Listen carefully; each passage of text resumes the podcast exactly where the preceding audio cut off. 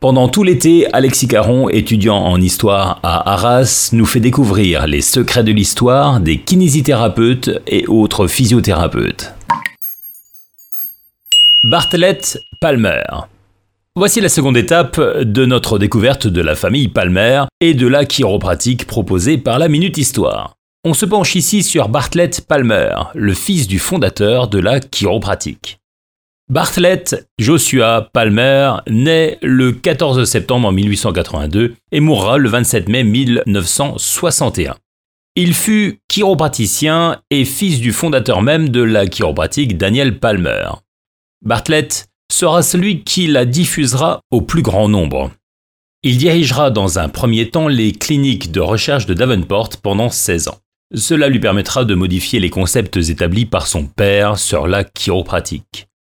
Bartlett pense que la colonne cervicale supérieure est la clé d'une bonne santé. Il dirigera ses recherches dessus. Palmer épousera aussi une femme chiropraticienne et institutrice dans l'école de la Palmer College of Chiropractic.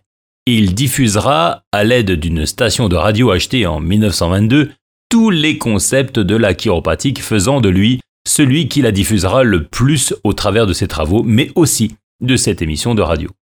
Il inventera de nouvelles méthodes de thérapie manuelle axées sur la colonne cervicale supérieure. Vers 1910, il proposera les rayons X comme outil de diagnostic. En 1924, il utilisera le neurocalomètre pour déterminer la base des luxations vertébrales. À sa mort en 1961, à cause d'un cancer de l'intestin, il lègue le rôle de président de la Palmer School of Chiropractic.